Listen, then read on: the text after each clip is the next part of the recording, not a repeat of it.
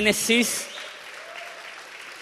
Es un proyecto que ya de mucho tiempo atrás he querido iniciar y de hecho, no es para echarme porras, ya llevamos dos reuniones, pero mi papá me dijo, oye, ¿y a quién le escuchaste estos conceptos que estabas hablando? Y le dije, la verdad, eso es algo que, que he, descubierto a lo largo de muchos años. Este, particularmente los primeros dos capítulos de Génesis han sido para mi vida espiritual fundamentales y, pensar que por fin después de muchos, muchos años enseñando la Biblia aquí en Horizonte, podemos entrar a fondo en algunos de los capítulos más importantes de toda la Biblia. Eh, es muy emocionante. Quiero aclarar antes de iniciar que este, muchas personas ven los primeros dos capítulos de Génesis y llegan con muchas preguntas acerca de la creación, porque se narra la creación. Entonces surgen preguntas como, este, ¿fueron seis días literales o fueron eras y etapas en las cuales Dios creó el mundo? Eh, ¿El mundo es joven? ¿El mundo es antiguo? ¿Dios creó a través de la evolución o Dios creó hablándolo y todo salió así de la nada? Esos son temas que vamos a hablar, pero todavía no. El plan es que vamos a estar en Génesis mínimo seis meses probablemente entre 8 y 10 meses, son 50 capítulos. Pero al principio vamos a ir bastante lentos. Hoy, vamos a ir ver solamente tres versículos. Entonces te digo que lo vamos a terminar en 8 a 10 meses para que no creas que, nos vamos a tardar 5 años considerando el libro de, de Génesis cuando nos tome 8 semanas considerar únicamente los primeros 4 capítulos. Pero esos capítulos son tan fundamentales para nuestra fe y nuestra creencia que ameritan verlos con un poco más de, eh, tiempo. Entonces, las primeras cuantas semanas realmente no vamos a salir de Génesis capítulo 1 y capítulo 2 porque hay muchos conceptos muy, muy importantes. Pero estoy muy emocionado. Si tienes tu Biblia, ábrela a la primera página. Bueno, probablemente tienes el índice y esas cosas, pero prácticamente la primera página estamos en Génesis 1, versículo 1. Lo voy a leer en la NTV, después oramos y consideramos este pasaje juntos. Dice así, en el principio Dios creó los cielos y la tierra. La tierra no tenía forma y estaba vacía, y la oscuridad cubría las aguas profundas. Y el Espíritu de Dios se movía sobre el aire, o más bien en el aire, sobre la superficie de las aguas. Entonces Dios dijo, que haya luz. Y hubo luz. Oramos. Padre, te damos tantas gracias por este pasaje y la oportunidad de venir domingo tras domingo a estudiar, pero hoy, venimos con una expectativa especial, empezando un nuevo libro, sabiendo que tú nos vas a hablar. Padre, sabemos que hay mil teorías acerca de la creación y, no, queremos entrar en eso todavía, queremos entrar a, lo que es muy, muy, muy claro y eso es que tú eres la fuente de todo, tú eres el creador del universo y todo lo que somos te lo debemos a ti. Damos gracias por tu poder, por hablar la existencia, todo lo que vemos y no solamente por crear eh, este mundo y este universo y la creación, sino por estar dispuesto a bajar a esta creación a traer luz donde había tinieblas, a, traer orden donde había desorden, a traer gozo donde había oscuridad. En el nombre de Jesús. Amén. Hoy en día la mayoría de los libros tienen su portada y tienen sus páginas y, si quieres ver el contenido de un libro, si estás en una biblioteca o una librería y quieres ver un libro, ¿qué es lo que haces? Lo agarras y lo ojeas un poco, a lo mejor lees unas cuantas páginas al azar para, poder ver el contenido o el estilo mínimo del autor, lees los títulos de los diversos capítulos, a lo mejor lees el índice. Sin embargo, por milenios en la antigüedad no existían libros como los tenemos hoy en día, eran más bien pergaminos, algunos de, papel, algunos otros de, cuero. Y no había la facilidad de hojearlo porque tenías que irlo desenrollando y enrollando por el otro lado. Y, tampoco había la, posibilidad de tener un índice. Porque ¿cómo vas a poner, vea la página tal cuando no hay, no hay páginas? No puedes decir, ok, a, tres centímetros del pergamino o a un metro del pergamino. Entonces, para poder entender eh, eh, el libro sin tener que leerlo todo, casi todos los libros de la antigüedad en su primer párrafo dan un resumen del contenido del libro. Eso es importante porque estamos viendo el libro de Génesis, entonces el primer párrafo nos demuestra un resumen del contenido de Génesis, pero tiene una mayor importancia porque Dios es el autor de la Biblia en, en general toda la Biblia. Entonces, él sabía que Génesis no únicamente sería un libro por su propia cuenta, sino que entendía que iba a ser el primer libro de lo que nosotros ahora conocemos como la Biblia. Y como buen autor de la antigüedad, creo yo que los primeros versículos definen y resumen el contenido de Génesis, pero creo yo también que, definen y resumen el mensaje de, de la Biblia que Dios no quiere que sea un misterio el propósito de la Biblia, que Dios no quiere que sea un misterio porque fue escrita la Biblia y nos lo dice desde el principio. De hecho, eso explica por qué esos versículos son tan extraños. Me gusta como le dice la, reina Valera, dice que en el principio creó Dios los cielos y la tierra, y la tierra estaba desordenada y vacía. Y eso es muy extraño. Tú dices, ¿cómo puede ser que Dios cree un mundo con desorden y un mundo que está hueco, que está vacío. No, no, parece ser parte de la naturaleza de Dios crear algo oscuro. Sin embargo, no creo que es un relato o un recuento únicamente de la creación, sino un resumen de la historia del mundo. Hay algo que se conoce como la segunda ley de termodinámica, que eso significa que todo va de un estado de orden a desorden, de perfección a corrupción, de, organización a, a desorden, una vez más. Y eso es lo que sucede en el mundo. No sé por qué Dios lo permite, pero Dios crea el mundo y ¿qué es lo que sucede?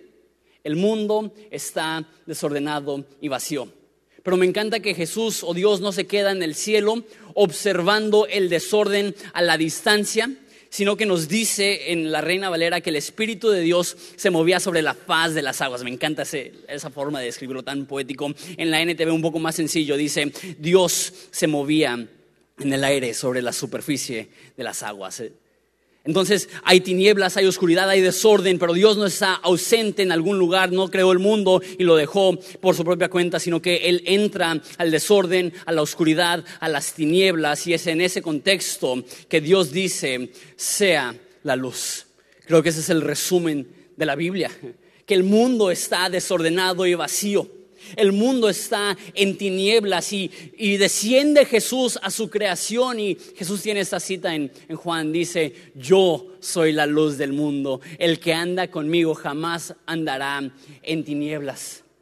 Creo que Génesis 1 al 3 nos están dando el propósito de la Biblia que en el mundo hay oscuridad, hay vacío, hay tinieblas, hay desorden, hay caos, pero Dios desciende en medio de todas esas cosas para traer luz y esperanza y, una nueva oportunidad para recuperar la comunión con Dios que se perdió en Génesis 3, que, que veremos eso en un segundo. Eso no únicamente es un resumen de la Biblia, creo que también es un resumen de Génesis, que eh, las tinieblas estaban ahí, Dios llega y crea la luz, eso es lo que pasa también en la historia del pueblo de Dios. Los primeros 11 capítulos de Génesis narran cómo el mundo progresivamente se pone más y más y más y más oscuro.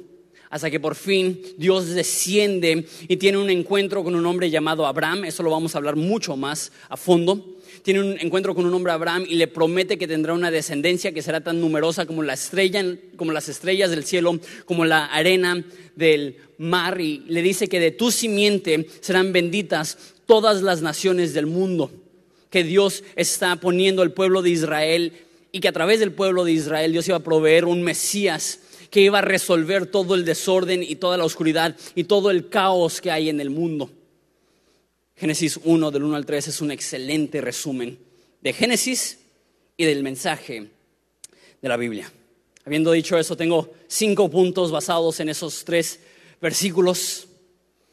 El primer punto es, la Biblia es teocéntrica, no homocéntrica. La Biblia es teocéntrica, no homocéntrica. Explico lo que esto quiere decir. Teo significa Dios, entonces teocéntrica significa enfocada en Dios. Homo es como homo sapien, como ser humano. Mucha gente cree que el enfoque de la Biblia es el ser humano. De hecho, lo tratamos, hasta personas dicen esta frase, que no creo que es el fin del mundo si la usas, pero creo que está un poco equivocado. Esa frase que dicen, la Biblia es el manual instructivo de la vida del hombre. ¿Has escuchado algo así? que si quieres comprender tu existencia y darle propósito a tu vida, necesitas entender el contenido de la Biblia. ¿Es cierto eso? Sí. Sin embargo, el enfoque de la Biblia no es el ser humano. No dice, en el principio el hombre que esa sería la forma en la cual alguien hubiera relatado una historia si esto se basara en la historia del hombre. En la antigüedad habían muchas historias de diferentes naciones y diferentes pueblos y hubieran iniciado algo como en el principio había tal rey, en el principio había tal este, nación, en el principio había tal comunidad, pero aquí dice, en el principio Dios. Si eso fuera una película, Dios es el protagonista, no nosotros. A lo mejor nosotros tenemos el papel del actor de apoyo, que de repente dan un Oscar al actor de apoyo, pero nosotros no somos el protagonista. Sí aprenderemos acerca de la humanidad y del hombre y de nosotros mismos estudiando la Biblia, pero eso no es el propósito mayor. La pregunta que queremos descifrar al leer la Biblia no es ¿qué me enseña esto acerca de mí? La mayor pregunta que debemos hacernos es ¿qué nos demuestra esto acerca de Dios? Dios escribió la Biblia no no para que sea para nosotros un ejercicio de autodescubrimiento, sino para que sea para nosotros una revelación de quién es Dios. En pocas palabras, la Biblia se escribió para contestar esa pregunta. ¿Quién es Dios? La respuesta sencilla, Jesús. La respuesta de escuelita dominical, de, ministerio infantil. ¿De qué se trata la Biblia? De Jesús. La respuesta corta, Jesús. La respuesta completa, tenemos que considerar las 800 mil palabras que contiene ese libro para descubrir a fondo y de manera profunda cómo y quién es Dios. La Biblia no se trata del hombre, es de provecho para el hombre estudiarla, pero la Biblia se trata de Dios. Es mi primer punto. No estamos intentando descubrir quiénes somos nosotros, quién es la humanidad. Estamos buscando descubrir quién es Dios. Punto número dos. No solamente dice en el principio, este, Dios creó, dice en el principio, Dios creó los cielos y la tierra. No solamente en el principio Dios, sino que nos dice qué es lo que hace. Punto número dos, toda la creación proviene de Dios. La palabra crear aquí es vara, es hebreo, que es una palabra especial. Crear para nosotros puede tener muchos significados, pero la palabra vara significa crear de la nada. Tú y yo podemos crear. Tenemos una iglesia muy creativa que toma ideas y toma eh, fotos y toma imágenes y toma mil cosas y creamos. Porque queremos reflejar el hecho que Dios es creativo, pero Dios es creativo en una forma que el hombre no lo puede ser. Porque tú y yo necesitamos una materia prima para crear algo. Pero vara significa crear de la nada. Esa palabra cada vez que se utiliza en la Biblia hacen referencia a Dios, porque Dios es el único que puede crear de la nada. Que, que Dios habló las cosas a existencia. Que, que Dios no utilizó materia prima para crear al mundo, sino que antes de que existiera el tiempo, en el principio, Dios fue quien creó los elementos que ahora existen. Todavía no voy a hablar a fondo de la creación, pero sí siento que es importante eh, tocar este punto. Como dije, sé que hay muchas preguntas y, qué de los dinosaurios y qué de, la edad de la Tierra y todas estas cosas la hablaremos en unas cuantas semanas. Sin embargo, sí siento que es importante mencionar esto ahorita. Todo cristiano debe de aceptar que la creación no es el producto, o el mundo, el universo, no es el producto del azar o de las probabilidades. Ningún cristiano puede creer que es una casualidad que existimos. Tenemos que llegar a la conclusión que hay un creador detrás de, nosotros, detrás del universo. Y no únicamente los cristianos debemos de creer esto, sino que la Biblia dice, el necio ha dicho en su corazón que no hay, Dios. El ateísmo no es el modo de faul del corazón. El ateísmo es cuando una persona está intentando reemplazar la idea de Dios. ¿A, qué llegó? La, conclusión más lógica al ver la creación es que hay un Dios. Y aún este, evolucionistas que son honestos y objetivos, si van lo suficientemente atrás y les preguntas, ok, ¿cómo inició el mundo? No? Pues eh, eh, empezó con masas que fueron aventadas a través del Big Bang y en el mundo habían unas células que las células fueron evolucionando a otras células y otras células más complejas y más complejas. Pero dices, ok, ¿qué pasó antes de eso? No, pues el Big Bang. ¿Qué pasó antes del Big Bang? No, pues habían partículas ahí flotando. ¿Y qué pasó antes de que habían partículas ahí flotando? No, pues no sé. Si un, un ateo honesto no tiene una respuesta de dónde salió la materia, para crear un Big Bang, que ellos creen que el, universo se creó a través del Big Bang. Pero si, si son honestos, ellos tienen que llegar a la conclusión, la ciencia no presenta ninguna respuesta del origen del universo.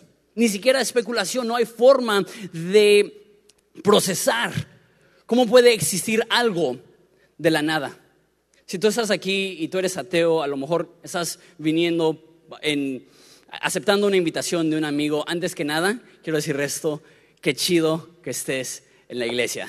Qué chido que tú siendo ateo te hayas dado el tiempo de, venir y, escuchar, a lo mejor curiosear.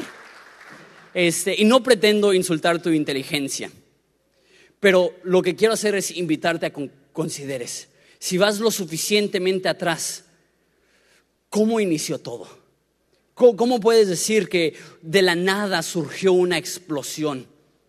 La Biblia dice que el universo declara la gloria de Dios, dice Pablo, que los atributos invisibles de Dios son claramente vistos a través de la creación. Y una vez más, no estoy insultando tu inteligencia, pero lo que sí te quiero decir es que toma más fe ser un ateo que ser un cristiano.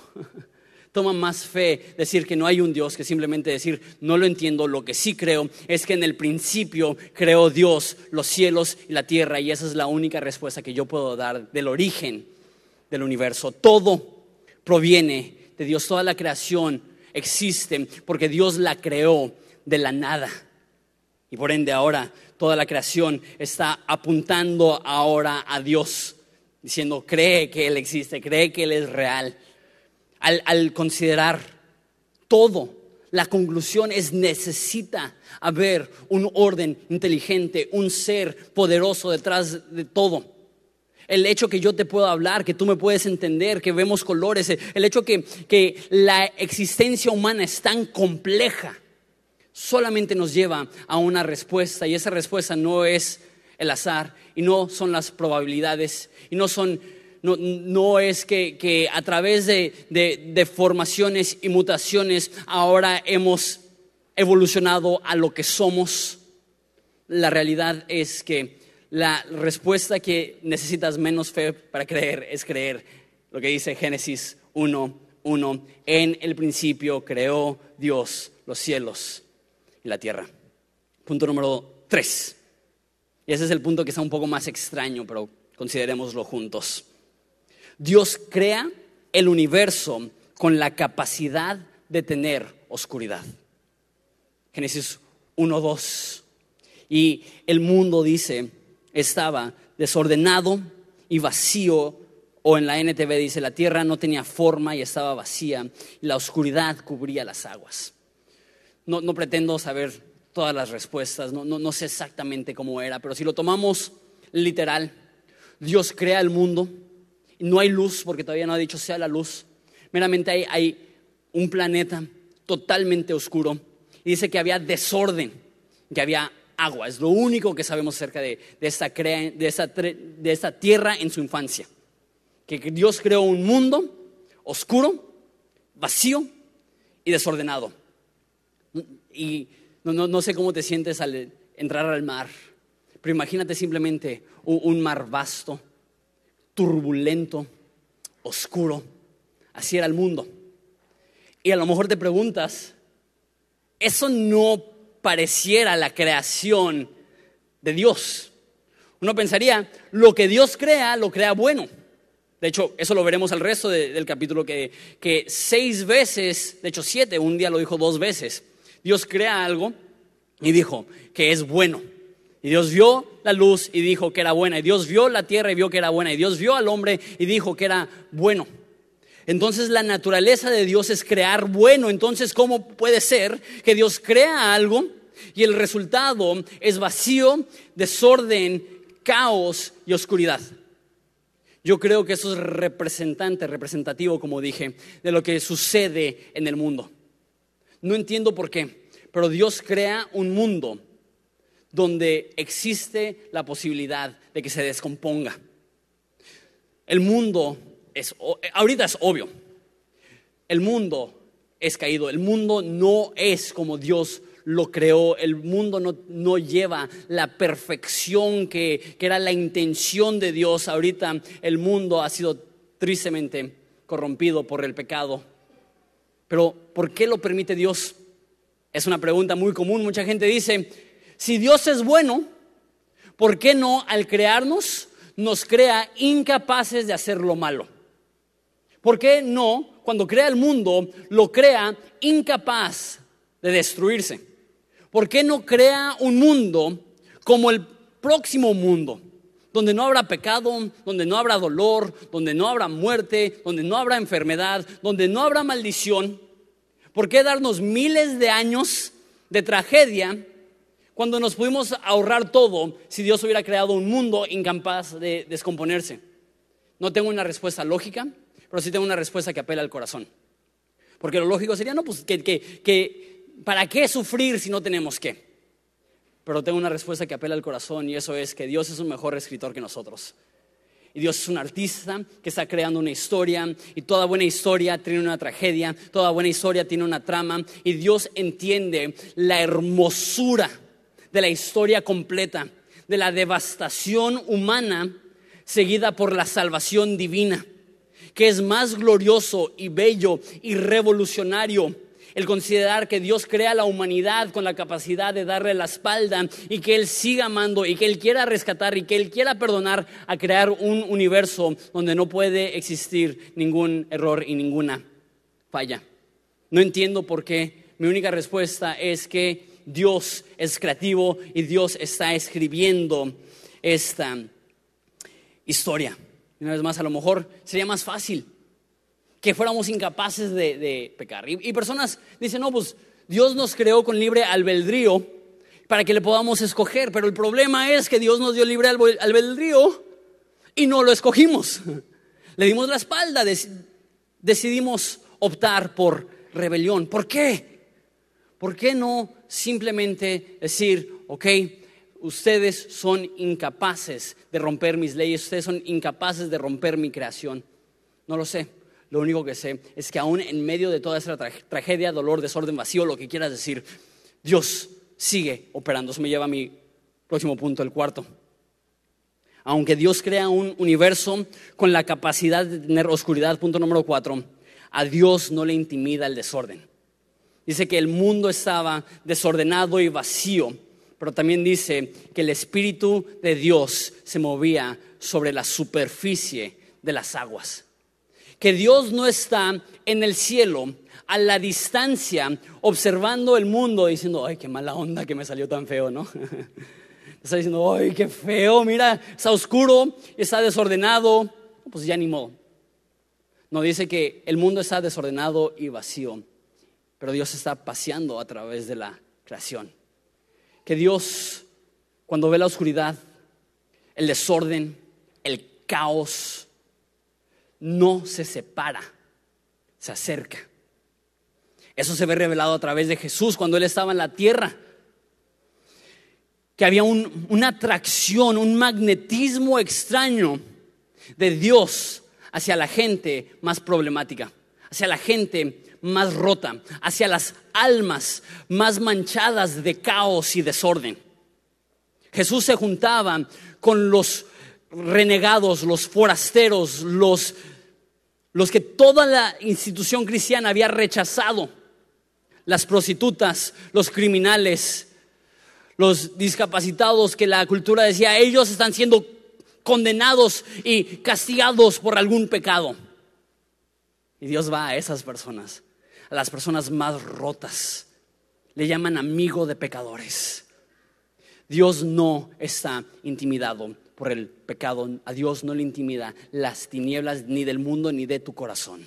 Y tenemos esta falsa noción que no podemos acercarnos a Dios porque de alguna forma a Dios le daría vergüenza verte como estás.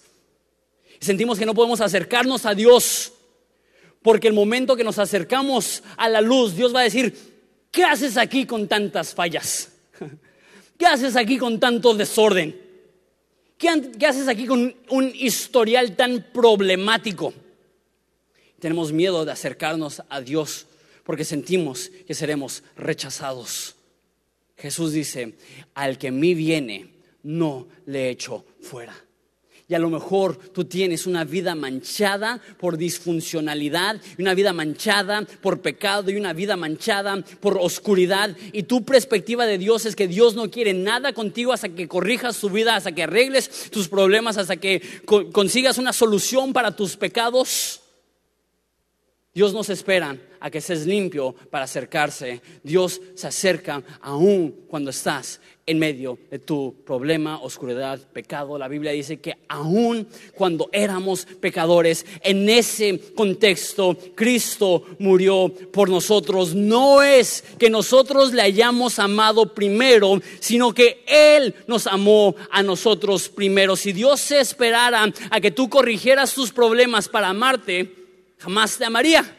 Entonces Él te ama antes siquiera de corregir los problemas y la oscuridad de tu vida. Dios ve las tinieblas y se acerca. Hay un magnetismo extraño de Jesús hacia el dolor, de Jesús hacia el vacío, de Jesús hacia el desorden. Y cuando Dios ve a una persona descarriada, cuando Dios ve a una persona que se ha separado de Él, cuando Dios ve a una persona que le ha dado la espalda, uno pensaría que Él diría, perdón la frase, la fregada con Él. Como si viera la creación de lejos.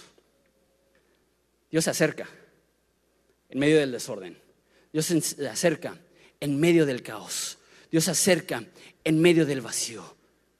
Y si tú estás aquí y dices, no me puedo acercar a Dios por las cosas que yo he hecho, Dios está revelando que el mundo cuando estaba desordenado y vacío no dejaba ser el lugar donde Dios se movía. Y si tú estás aquí es porque Dios también está aquí y Él quiere recibirte tal cual eres, con manos de amor, con un corazón abierto. A Dios no le intimida el desorden de tu vida. Punto número 5, con eso terminamos.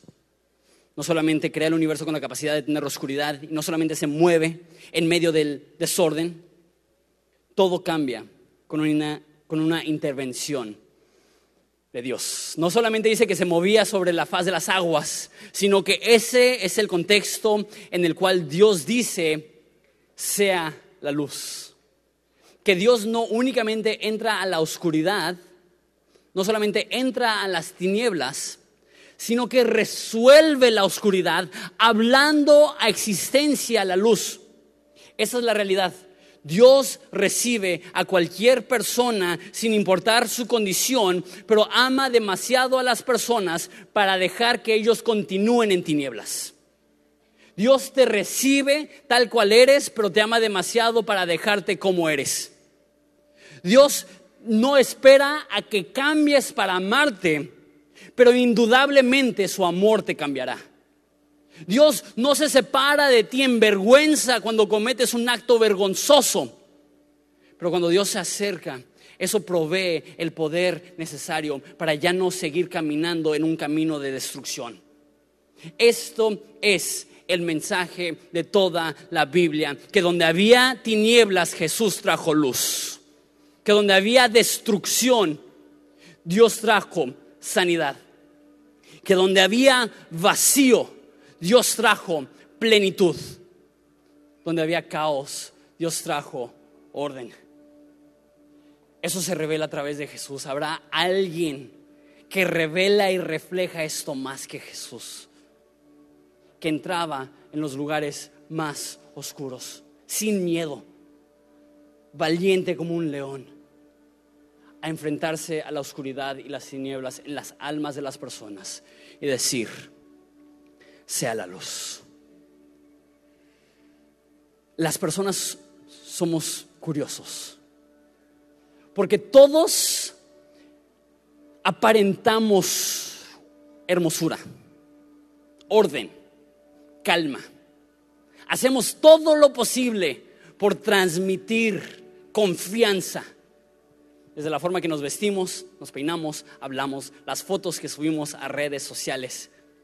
Estamos subiendo la versión maquillada de nosotros, presentando una noción falsa que no, no estamos rotos. Pero creo que si el humano es honesto y rasca un poco debajo de la superficie, se encontrará que aún las personas más aparentemente hermosas cargan con heridas profundas, cargan con un vacío en su ser, cargan con un desorden en su alma y la gran mentira es que todos los demás están bien y yo soy el único que estoy mal y por eso nos da tanta pena abrirnos. Déjate digo la neta, todos estamos rotos. Déjate digo la neta, en el corazón de cada uno de los que estábamos, de los estamos aquí, estaba desorden y vacío y caos. Y por eso mismo corremos a Jesús. No corremos a Jesús porque seamos perfectos y no necesitamos la ayuda de nadie. Corremos a Jesús porque entendemos lo roto que estamos y necesitamos un Salvador entendemos que hemos caminado con temor a través de aguas oscuras y necesitamos llegar a la presencia de Jesús y que Él hable luz a la oscuridad de nuestras almas. No sé quién eres, pero si eres 100% honesto, tú sabes que en lo más profundo de tu alma, en lo más profundo de tu ser, hay una oscuridad que te da miedo. Jesús vino para entrar a lo profundo y decir, hágase la luz. Cuando ves un libro antiguo, te ayuda un chorro ver los primeros párrafos, te da el resumen del libro, pero hay otra, otra estrategia, en inglés le dicen hack, para descifrar el contenido del libro y eso es ir a los últimos versículos. Se llama inclusión, no tienes que acordarte de esto, pero es, es como un sándwich que empieza con pan y termina con pan. y sin importar lo que tenga en medio, se empieza con pan y termina con pan, es un sándwich. Se empezara con tortilla y terminara con tortilla es una quesadilla. ¿Sí, me entienden? Es mala idea hablar de comida en la reunión de la una, perdóname. Ya los perdí a todos. Muchas veces los libros antiguos empiezan y terminan con el mismo concepto para indicarle a los autores, de eso se trata el libro. Génesis inicia con en el principio creó Dios los cielos y la tierra y la tierra estaba desordenada y vacía y el Espíritu de Dios se movía sobre la faz de las aguas y Dios dijo, sea la luz. Pero termina con la última historia en, Génesis 50 de un hombre llamado Josué, perdón, eh, José.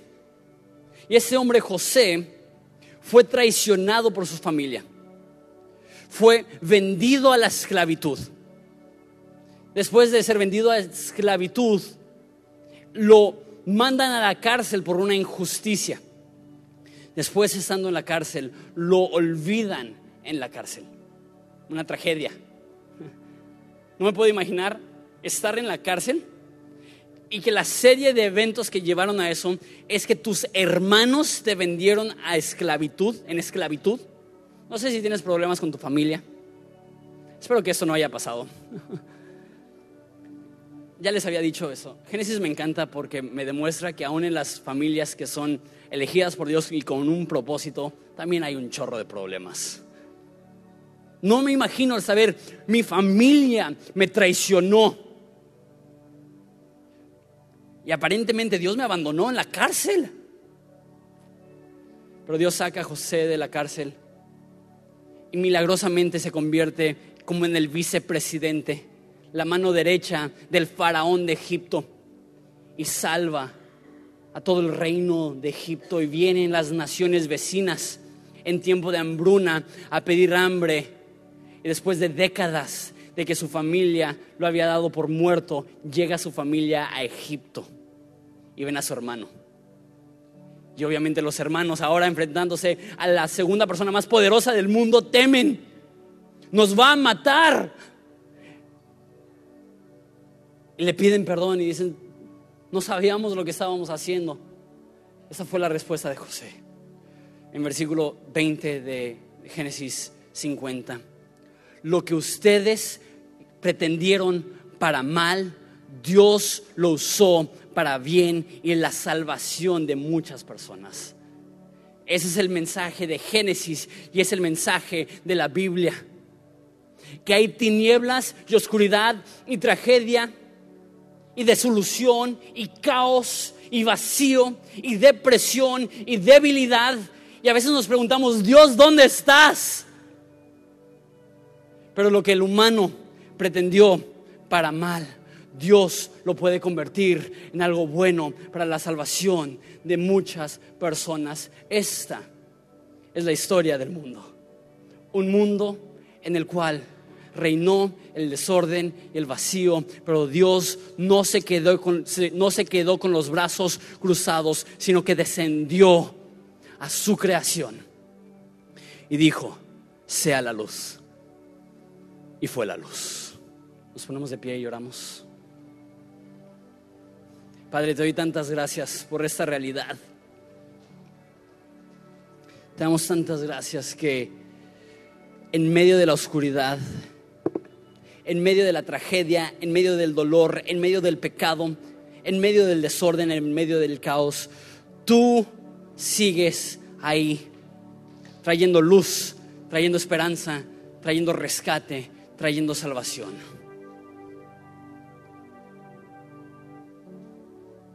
De eso se trata la Biblia. De un Dios con una atracción extraña al desorden y de una solución oportuna para la oscuridad. De esto se trata la Biblia. Que aún en medio del dolor, tú estás escribiendo una historia de victoria. De eso se trata la Biblia. Que cuando estamos atravesando nuestros momentos de desorden, tú sigues ahí buscando hablar luz a nuestras vidas. Te damos gracias por este mensaje que se confirma de mil veces a través de las 800 mil palabras de este libro. Tú viniste a salvar a pecadores y por eso, no importa quién somos, no importa dónde estamos, no importa qué hemos hecho, tenemos esperanza en ti. Te damos gracias por Jesús. Amén.